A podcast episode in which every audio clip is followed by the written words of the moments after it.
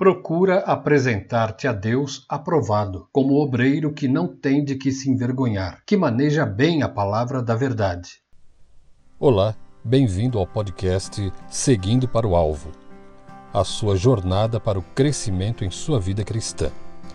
Meu nome é José Carlos Bento e eu quero, nesta semana, iniciar o estudo da palavra meno, que significa habitar, permanecer ou manter e o uso dessa palavra no Novo Testamento grego é importante para descrever o relacionamento entre o crente e Cristo. E neste estudo estabeleceremos seu significado através do exame de seus muitos usos nas Escrituras. Quero lembrar que no episódio anterior nós falamos sobre um relacionamento íntimo com Deus.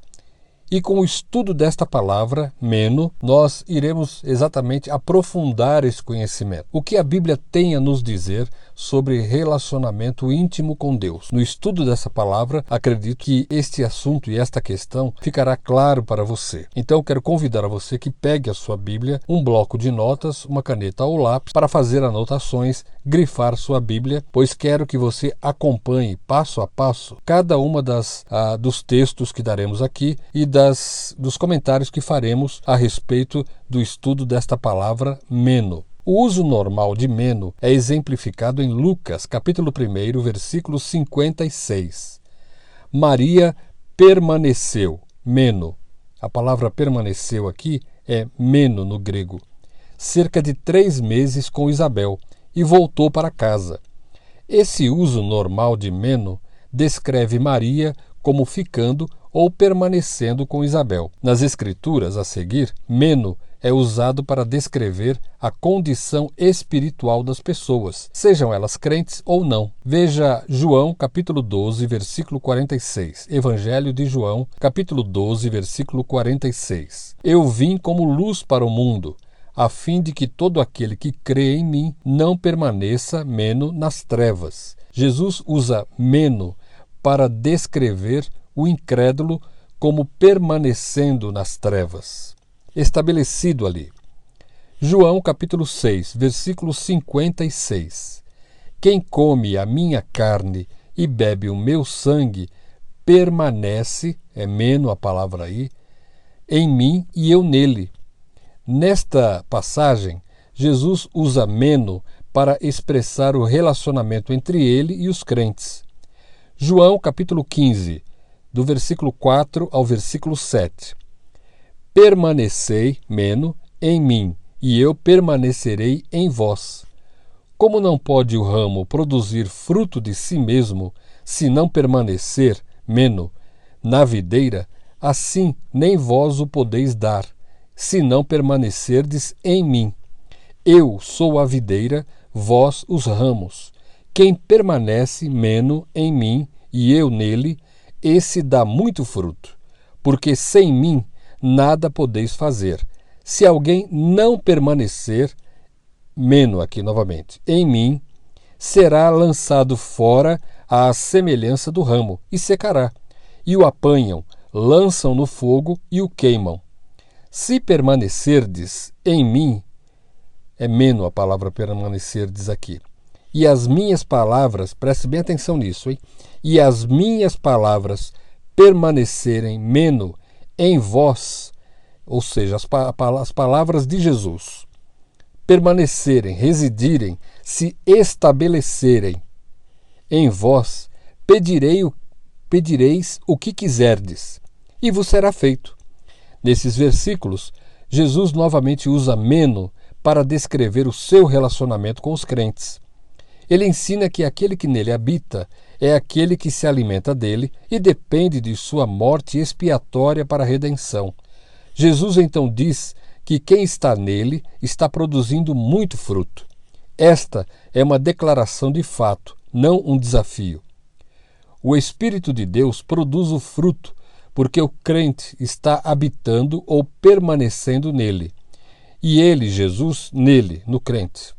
Quem não permanece no Senhor não produz frutos e, portanto, é lançado fora. Jesus então descreve o crente como alguém que tem suas palavras nele. Por causa disso, o crente orará de acordo com a palavra do Senhor e, consequentemente, suas orações serão respondidas ou atendidas. Agora veja outro texto.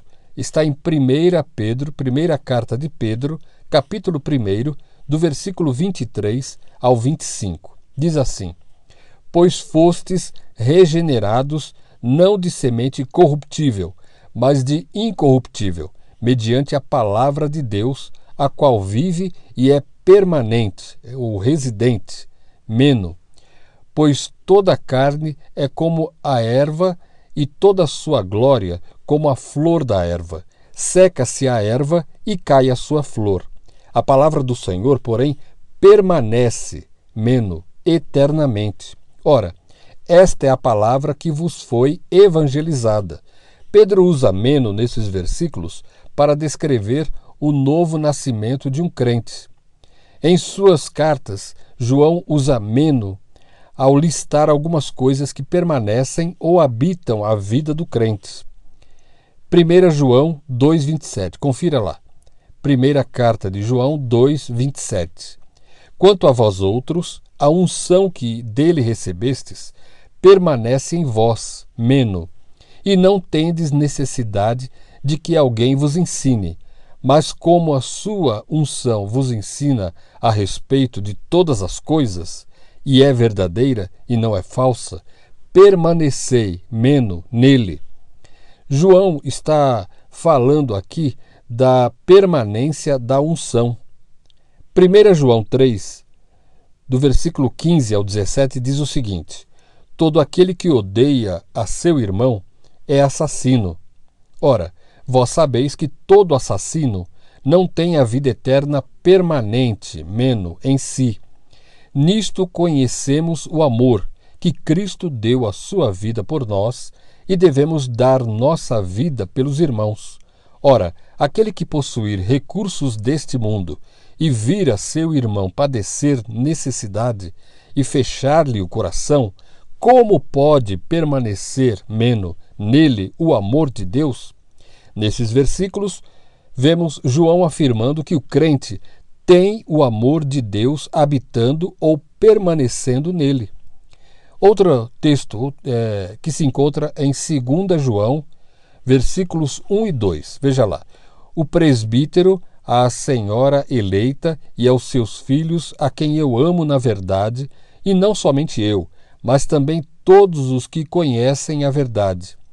Por causa da verdade que permanece, reside, meno, em nós e conosco estará para sempre.